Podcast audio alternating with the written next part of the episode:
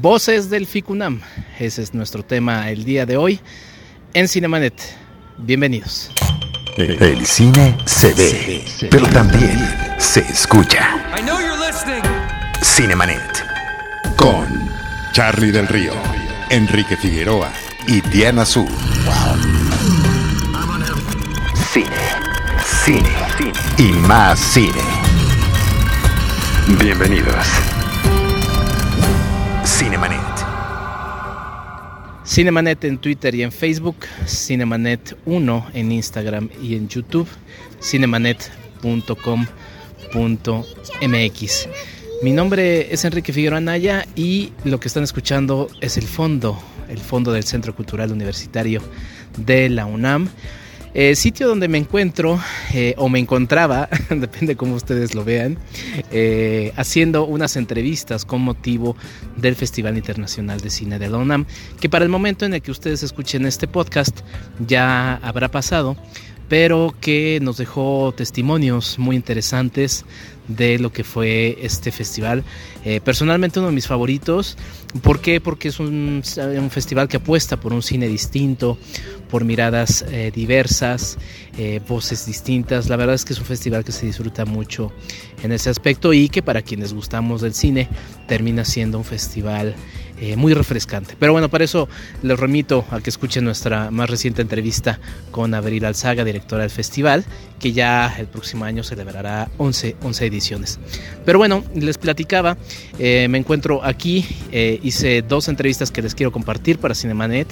Una con Juliana Fanjul, sí, ya hicimos un especial eh, con los productores de Silencio Radio, este documental que nos presenta pues, parte de lo que vivió, inclusive también de manera íntima, Carmen Aristegui ese exenio pasado, cuando eh, pues el gobierno encabezado por Enrique Peña Nieto pues lanzó una ofensiva en contra de ella. Y también con Mariana Di Giralamo, protagonista de la más reciente película de Pablo Larraín, Emma, eh, y que bueno, es una película imperdible que también seguramente ya vieron o todavía pueden ver en cartelera. Así que bueno, sin más, eh, los dejo con estos dos testimonios a nombre de Charlie del Río, Diana Su y todo el equipo que conforma Cinemanet.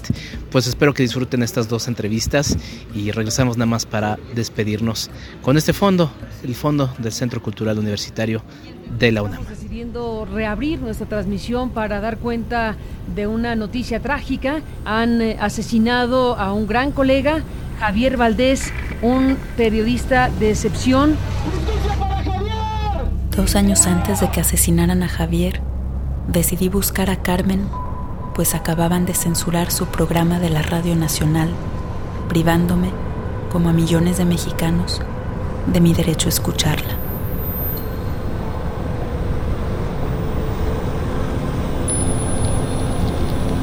Había una vez un presidente de la República y unos periodistas que contaron su historia. La historia terminó en censura. Muy bien, estoy aquí con Juliana Fanjul, directora de Silencio Radio. Eh, Juliana, bienvenida aquí a Cinemanet. Te saluda Enrique Figueroa Naya. Muchas gracias, Enrique. Muchísimo gusto de estar hoy en este día muy especial en el que vamos a mostrar por primera vez Silencio Radio en México. Exactamente, para la gente que nos está escuchando, esta entrevista se está eh, grabando el día que se presenta este importante documental. Primero, antes que nada, muchas felicidades, Juliana, por el trabajo. Es un trabajo eh, que tiene diversas lecturas y que sobre todo toma fibras muy sensibles. ¿no? Eh, lo vivimos de cerca aquí en México el sexenio de Enrique Peña Nieto el año pasado y revivirlo en imágenes a tan poca distancia es perturbador. Eh, tú tienes una, un historial de cine eh, relacionado a lo social, interesada en esos temas. Eh, imagino por qué te interesa esta historia, pero ¿cómo fue que te animaste a acercarte a ella? Eh, sí, en algún momento después de haber filmado Muchachas, que es mi ópera prima, en donde me interesaba mucho hablar de las mujeres sin voz y ya metida y totalmente involucrada en esta película que ¿no? pone en el centro la figura de Carmen Aristegui, me parecía como un poco contraproducente, eh, como, como, paradójico decir que estaba yo de nuevo haciendo eh, una película sobre una mujer sin voz, porque pues Carmen no es una mujer sin voz, todo lo contrario. Pero surgió así, pues claramente cuando eh, perdí desde el extranjero, porque estaba yo viviendo en el extranjero en el 2015, cuando censuraron eh, el programa de MBS, perdí ese vínculo con, con México, en donde eh, pues sentía yo que de alguna forma había cierta esperanza, porque a pesar de ser testigo desde la distancia de los sucesos terribles ¿no? de, de violencia en los que de repente mi país ¿no? se, se veía ahí ahogado, en donde sentía yo misma que perdía las palabras para nombrar esas imágenes de muchachos desaparecidos, de muchachos degollados, de gente colgada en los puentes, que yo decía, ese no es mi México, ¿no? Eh, pero en, esta sensación de quedarme sin voz, para mí ese, ese día de marzo en el que además eh, esa voz que teníamos, siento muchos de los mexicanos también eh, se silenció, fue demasiado. Eh, y ese, sentimiento de rabia, o sea, nació de un sentimiento de rabia, de frustración. Eh, decidí transformarlo de alguna forma en algo creativo y, eh, y pues usar los, las herramientas del cine, que son las mías, y pues lanzarme a México a buscar a Carmen y a ver qué pasaba. No tenía yo ni idea de qué iba a pasar. Bueno, eh, esa es otra historia, ¿no? Cómo te acercas a Carmen Aristegui mm, para lograr esta intimidad que logras con ella, eh, meterte en, su oficina, eh, meterte en temas personales que ella va contando e inclusive pues también arriesgarte en algunos de los momentos ahí, ya platicaremos de la voz que terminas también presentando, pero ¿cómo fue este acercamiento con Carmen? Eh, pues llegué a México y empecé a ver qué puertas tocaba, empezar a preguntar en mi eh, círculo más cercano y uno me fue llevando a otro, me fue llevando a otro, no fue tan rápido, pero le agradezco y le agradeceré siempre a Carmen que de un día de repente llegó un correo que decía, dice Carmen Aristegui que leyó la carta que le redactaste, que está de acuerdo en que se haga el documental porque solicitaba yo su autorización, más allá de ni siquiera estar segura si iba yo a poder conocerla o no, pensé en algún momento se puede hacer todo con archivos, ¿no? Y entonces ahí le solicité pues una entrevista y poder podernos conocer y, empezar a entender eh, hasta dónde me iba a dar ella como personaje de una película y, tratar de, eh, desde el primer momento, eh, hacer prueba de confianza y tratar de ganarme su confianza, con total honestidad y respeto hacia el figurón que es, ¿no? Y cómo abordar este documental por los cuernos, ¿no? Porque era un toro enorme, eh, primero por el impacto de la historia y segundo por lo que terminaste enfrentando también, que fue acoso, ¿no? Por parte del gobierno de ese entonces, de las autoridades. Eh, ¿Cómo fue un poquito el plan que tuviste pensado para ello? También cuéntanos un poco de la producción. En este mismo audio que están escuchando nuestros escuchas, eh, están los productores, las voces de los productores. Con mucha cautela, eh, siendo, eh, no dando información absolutamente a nadie. Yo salía de mi casa aquí en México y mi mamá no sabía dónde iba, qué iba a hacer, a qué hora regresaba y le pedía que lo respetara y así con todos, eh, guardando un silencio total que me parecía que era necesario para evitar meternos en problemas. ¿no? Siguiendo un protocolo de seguridad que ya una vez eh, teniendo una relación con Carmen y su equipo más cercana, tomamos en conjunto un curso que dio eh, artículo 19 para tener como las medidas eh, básicas que tienen los periodistas, sobre todo que trabajan en situación de riesgo, y entender que el material que nosotros estábamos filmando era material sensible. De repente ya estábamos, como tú dices, hasta yo misma me sorprendí un día la cámara metida adentro del cubículo donde se hacían las investigaciones de Carmen Aristegui. O sea, yo decía, wow, ¿y ahora que salgo, qué hago con estas tarjetas? Pidiendo apoyo a la Embajada Suiza, porque la película es principalmente una producción helvética, para que en caso necesario nos ayudaran con valijas diplomáticas y poder sacar ese material de aquí y no perderlo, no perderlo para la película, pero sobre todo no perderlo para eh, evitar que cayera en manos de gente que no queríamos y poder eh, poner en riesgo el trabajo de Carmen, que en ese momento estaban viviendo una situación muy difícil. Entonces, eso, con mente muy fría, eh, siempre preguntándole a Carmen y a su equipo qué pensaban, poniéndolos a ellos por delante en todo momento. Y luego, bueno, claro, yo doy ese testimonio muy personal de cómo yo viví esa situación, que, es real, pero pues no tiene nada que ver el, el seguimiento que pienso que, me hicieron a lo que ellos mismos eh, eh, han sufrido, ¿no? Y además que se ha confirmado, pero me di cuenta que siempre estaba relacionado eh, con la figura de ella. Cuando nos veíamos en espacios públicos, eso sí, lo, lo medí así, fue cuando, cuando nosotros nos seguían. Y cuando dejábamos el vínculo y nos dejábamos de ver algunas semanas, se acababa. Entonces eh, tenía que ver con ella. Tu voz en off nos va narrando eh, además de lo que nos vas eh, presentando en imágenes, pues la crónica de cómo vas viviendo este, este acompañamiento con Carmen.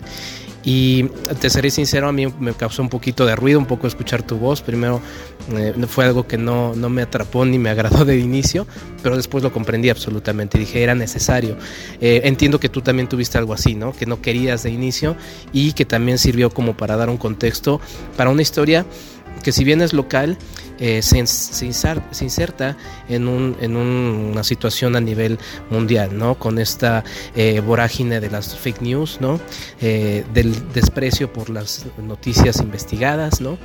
cuéntanos un poquito de esta decisión, cómo fue que, que llegaste a ella.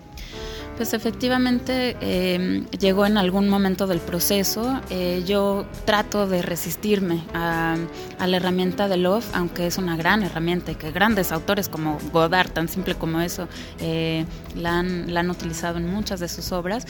Pero em, es la propia película la que te va diciendo por dónde, por dónde va el camino. Ella se va gestando conforme haces ese trabajo de, investigación y de desarrollo y de escritura y en algún momento eso se impuso, lo acepté eh, y entonces se trató más bien en, tratar de hacerlo lo más inteligente posible y que dialogara realmente con las imágenes que estábamos eh, captando y que, saliéramos de un reportaje en donde yo dijera además lo que estábamos viendo, tratar de que el, off eh, ayudara a dar cierta dimensión y cierta profundidad había en todo momento una intención muy clara, eh, no solo mía, que tenía yo muchas ganas que esta, esta historia se conociera en el extranjero, porque en México ya la conocíamos, pero de mis productores suizos como unos productores extranjeros que querían buscar las posibilidades en el extranjero de, de que se exhibiera una película así de que el relato estuviera construido también para un público internacional. Y entonces, pues hay, por, por ejemplo, en, este, en esta película un prólogo, digamos, en donde em, pues se hace un, recuento de los últimos sucesos em, y un contexto mexicano que quizás si la película hubiera estado pensada solo para aquí, pues podría ser más críptica, hubiera yo buscado otra forma. Pero en, en ese inicio, sobre todo, pues eh, en algún punto había que ser didáctico para alguien que no tiene ni idea de lo que pasa ¿Cómo viviste esos años, ese sexenio? Porque eh, para uno que, que, que, estaba justamente en las marchas y de, repente parece que es lamentable en México siempre hay una noticia que va superando a otra, ¿no? Eh, yo diría cada semana, pero lamentablemente parece que diario. Eh, y revivir otra vez ese sexenio de esta manera mm, nos hace ya un poquito a la distancia ver lo terrorífico que significó en muchísimos aspectos, ¿no? ¿Cómo viviste tú esos años y cómo lo reflexionaste también a partir de tu trabajo?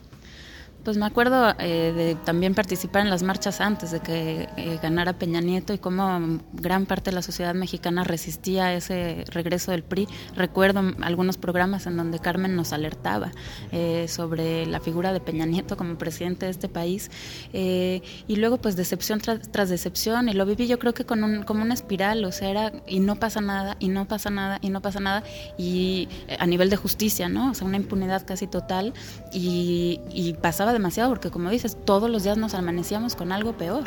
Entonces... Em, eh, lo viví como un gran desasosiego, yo creo que es una palabra de Javier Sicilia en su libro y que fue una de las grandes inspiraciones también para escribir el OFF. A mi parecer no tomas eh, partido sobre la situación actual o lo que vino después del sexenio de Peña Nieto, el triunfo de Andrés Manuel López Obrador, pero sí se siente, o sea, sí fue afortunado inclusive que, sucediera esto para poder estrenar, ¿no? Porque inclusive en, el caso de seguir este, este grupo político en el poder, no sé qué hubiera pasado con el trabajo, igual se hubiera guardado durante más tiempo. ¿Cómo, cómo ves esta fortuna de lo que se junta y que finalmente se puede presentar en México eh, con Carmen otra vez en la radio, ¿no? Y con además muchísimas otras voces que se han ido abriendo poco a poco espacios que estaban cerrados para ellas. Pues nunca imaginé que iba que la película eh, pudiera estar censurada de circuitos independientes como lo son los festivales. Falta ver qué va a pasar con las salas. Eso yo no estoy todavía eh, 100% segura al día de hoy que no vamos a sufrir un tipo de, censura de alguna forma. Efectivamente Peña Nieto ya no está ahí, Andrés, Andrés Manuel está acá y, y, para Carmen eso representó que su propio programa eh, ahora se puede escuchar en Radio Nacional, pero eh, los enemigos de Carmen no son no, no es solo solo Peña Nieto y este y, y, falta ver no mientras ella siga investigando y sigan haciendo su trabajo eh, y, y, los otros sigan como en ese nivel de corrupción eh, pues esto va a continuar no entonces eh, no sé, mi película busca, eh, busca rescatar esa memoria y que no se nos olvide, porque nos pasa todo tan rápido aquí que se nos olvida, pero no podemos seguir pensando en lo que fue hace cuatro años y, o cinco años y no es nada, cuatro y cinco años no son nada. Lo digo en el off como eh, citando a uno de los grandes maestros del cine, Patricio Guzmán, que dice eh, que el futuro de sus pueblos está en su pasado y creo que sobre todo en este momento en donde estamos planteándonos un horizonte distinto, no hay que dejar la eh, de ver hacia atrás. No podemos dejar esa perspectiva muy importante de, dónde venimos por más que ese pasado sea tan complejo y tenga muchísimas heridas abiertas que todavía tengamos que ir eh, cerrando. Pues muchísimas felicidades, tiene naturalmente un significado tremendo que este documental tenga su primera vista en la, en la Universidad Nacional Autónoma, Autónoma de México. ¿Cómo te sientes? Y pues nada, algo más que quieras añadir te reitero, muchas gracias por este ejercicio de reflexión en Silencio Radio. Me siento muy honrada porque FICUNAM pues es un gran festival, eh, no, o sea, cuidan absolutamente todo. Ayer me entregaron así el kit que te dan en el morral y son unas ediciones preciosas y han hecho un catálogo precioso eh, y las sinopsis están bien escritas y, se siente ese cuidado y eso se agradece, ¿no? Es de una calidad total, es un festival súper reconocido. Cuando amigos cineastas míos se enteraron que la película se iba a estrenar en México en FICUNAM era como, wow, felicidades. Entonces, pues estoy... Eh, estoy orgullosísima, por supuesto, y estoy feliz, ¿qué te puedo decir? pues muchísimas eh, felicidades, Juliana. Eh, Silencio Radio, estén atentos a Artegio Distribuciones, la distribuidora que va a tener el documental, y la verdad vale muchísimo, muchísimo la pena. Eh, ¿Dónde pueden seguir tu trabajo, Juliana? Eh, tenemos una página de Facebook que se llama Silencio Radio, eh, fácil de, recordar. Ahí estamos posteando eh, todos los eventos que van a suceder en México, no solo en la capital mexicana. Vamos a seguir después de las proyecciones que quedan de FICUNAM en Guadalajara. Hay una gala preciosa organizada por el Festival de Guadalajara el 21 de marzo eh, allá, en donde Carmen va a estar como invitada, y después viene la ruta itinerante de ambulante, en donde vamos a poder llevarlo a otros estados. Espero que pueda ir también yo en alguno de, esos, de esas proyecciones a, acompañar la película y a, verme con el público. Muy bien, pues muchísimas felicidades, Juliana de Silencio Radio. Nosotros seguimos en Cinemanet. Eh, hasta la próxima. Nunca me va a dar un hijo. Un hijo de verdad. Yo te di un hijo. De verdad.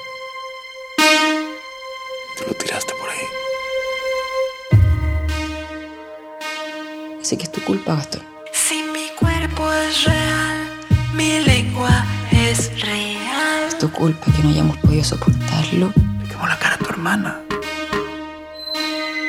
Y es tu culpa que a mí me duela todo el cuerpo. Yo no debo ni. Y es tu culpa que la gente nos mire en la calle como si hubiéramos asfixiado a un perro con una bolsa de plástico.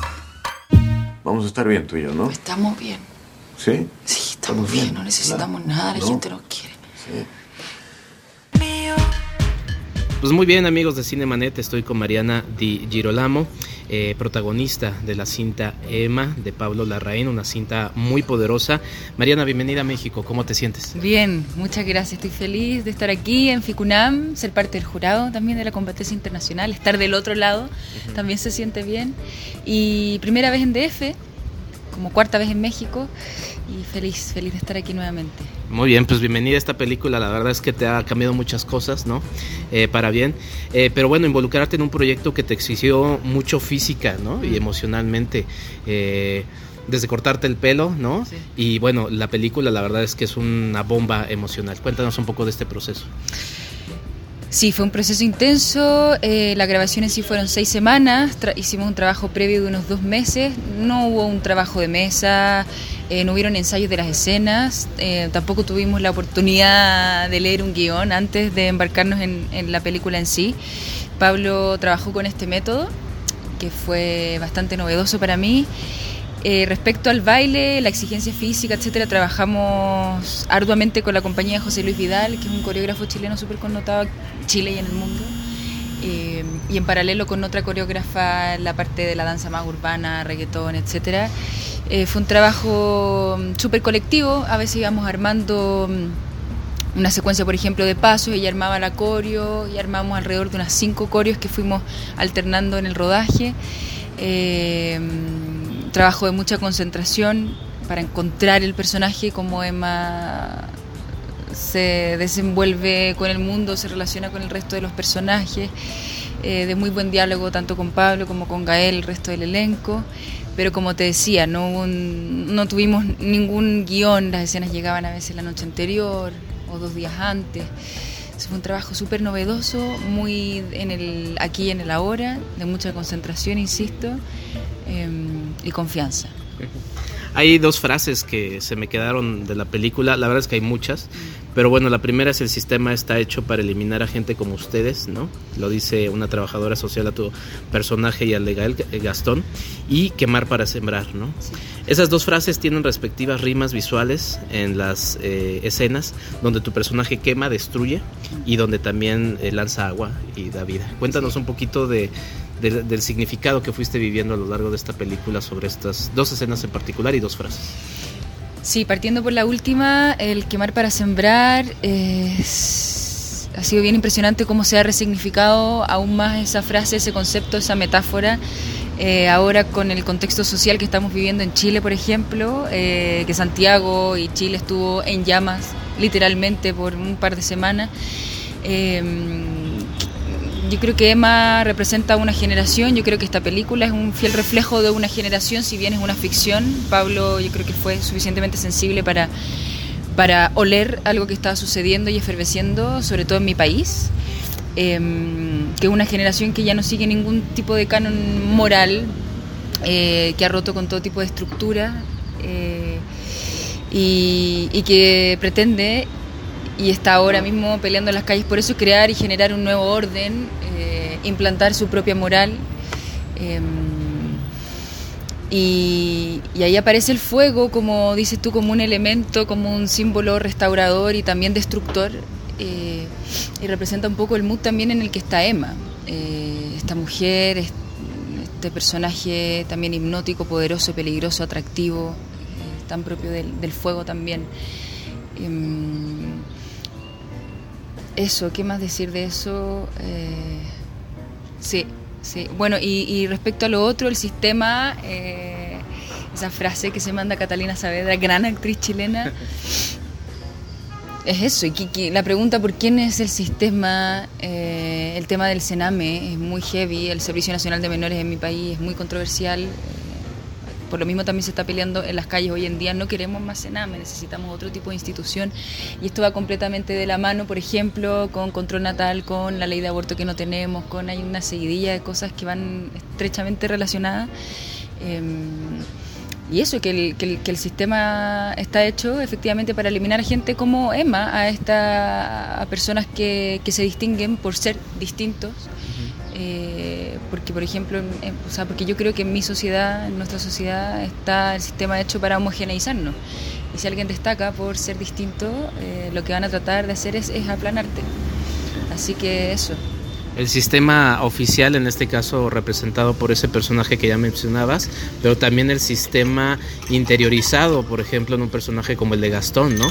Sí. En donde se echa un discurso ahí en contra del, del reggaetón. Y es que el arte, la contracultura, la reapropiación de un género, pues tachado de misógino, eh, vulgar, y bueno, tras el éxito, eh, eh, por ejemplo, de canciones como Despacito hasta secuestrado, ¿no? Por el capitalismo, eh, como el propio re- reggaetón es resignificado en esta cinta y es eh, finalmente la herramienta que utiliza su personaje y tu grupo de chicas en esta revaloración. Cuéntanos un poquito tú cómo lo viviste, esta re- reapropiación de un género como el reggaetón, que además también nace como un género contracultural desde sus inicios.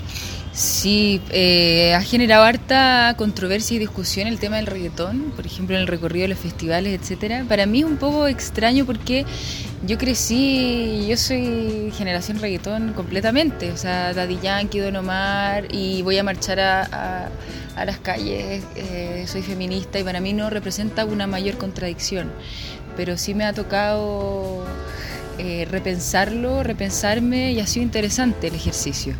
Chile es el país donde más se escucha reggaetón en el mundo. Hace no tanto salió un, un estudio al respecto. Reggaetón es cultura pop. No fue idea inicial de Pablo incluirlo en la película. Fue un- a raíz de una conversación que él tuvo con Nicolás Yar, el que musicalizó la, la peli. Y Nicolás Yar le dijo, no puede hablar de cultura pop o de nuevas generaciones si no la musicalizas con reggaetón, que es lo que se escucha en, en todos lados. Eh, me acuerdo en San Sebastián que me pasó eh, una entrevista con un periodista, no mayor, pero tenía más de 50 años. Y, y él se sentía completamente identificado con el discurso que plantea Gael en la película, eh, de esto de la cárcel propia, de que están ahí las mujeres mostrándose y los hombres metiéndoles el puño por el culo, y no sé qué. Pero yo eh, tengo otra visión también. Eh, pero que no sé, no, no, no somos quienes para juzgar a la gente por lo que bailan o lo que no bailan, lo que escuchan o lo que no escuchan también. Yo creo que el reggaetón también se ha reformulado. eh, pero es parte de nuestra idiosincrasia, es cultura pop, insisto, eh, es estética hoy en día. Y es parte de- también de la historia del arte. ¿Has podido checar una película que se llama Un retrato de una mujer en llamas? No, no, no, no. En España estuve ahora presentando la peli y me hablaron mucho de esa peli y no he tenido la oportunidad de verla, la quiero ver. Sí, es igual una cinta que, que a través del arte eh, pues propone y, y es que creo que lo que hace Emma es, es una propuesta. Para terminar, tras esta experiencia fílmica y tras la auténtica y necesaria revolución feminista que se está pues eh, a- empezando a incendiar, ¿no? En México apenas vivimos un paro, una marcha realmente gigantesca. ¿Qué les dirías a las y también a los jóvenes eh, que nos escuchan al respecto de este tema, eh, Yo María? sí, yo les agradecería. A pesar de que yo soy joven, de que tú eres joven, hay una generación que creo que es, o sea, que yo sé que es menor a la mía, que está sentando un precedente. Eh, agradecerles a ellos, agradecerles a los estudiantes. Es una generación que, que ha entendido, creo yo, el poder del, del colectivo, de avanzar como una sola voz, que ha dejado de competir, lo he visto mucho en las mujeres también, ya no compiten las unas a las otras, ponen en un, un fin, un bien común sus aptitudes, sus talentos, su, su fortaleza. Eh, también les diría que, que no reneguemos de, las generaciones que saben más, a ver cómo podemos comulgar y trabajar en conjunto. eh, que sigan avanzando, que nos sigan enseñando, que sigan constituyendo las familias como lo están haciendo, que sigan amando como están amando. Em, eso. Pues ahí está, Mariana Di Girolamo, protagonista de la cinta Emma de Pablo Larraín. Eh, se presentó en el Festival Internacional de Cine de la UNAM y posteriormente llegará a su estreno comercial. Muchas felicidades y mucho éxito con toda tu carrera, Mariana. Gracias, muchas gracias. Estás escuchando Cinemanet. Y así termina este experimento sonoro. Bueno, no es un experimento sonoro, pero sí notaron por ahí inclusive el ruido de lo que sucede dentro de un festival de cine. En una inclusive por ahí la vibración del celular recibiendo una llamada mientras estoy haciendo entrevista. Pero bueno, eso es parte de lo que se vive en un festival de cine. Si ustedes nunca han asistido a uno, los invito a que así lo hagan. Cinemanet en Twitter, Cinemanet en Facebook, Cinemanet1 en Instagram y en YouTube, cinemanet.com.mx, nuestro sitio oficial. Y bueno, ya saben que nos pueden escuchar en las diversas plataformas de podcast. Eh, nos escuchamos en un próximo festival de cine aquí en Cinemanet y bueno, en los episodios habituales de Cinemanet. A nombre de Carlos del Río, Charlie del Río, eh, Diana Su y todo el equipo que conforma Cinemanet, mi nombre es Enrique Figueroa Anaya. Hasta la próxima. Esto fue Cinemanet. Con Charlie del Río, Enrique Figueroa y Diana Su. El cine se ve, pero también se escucha.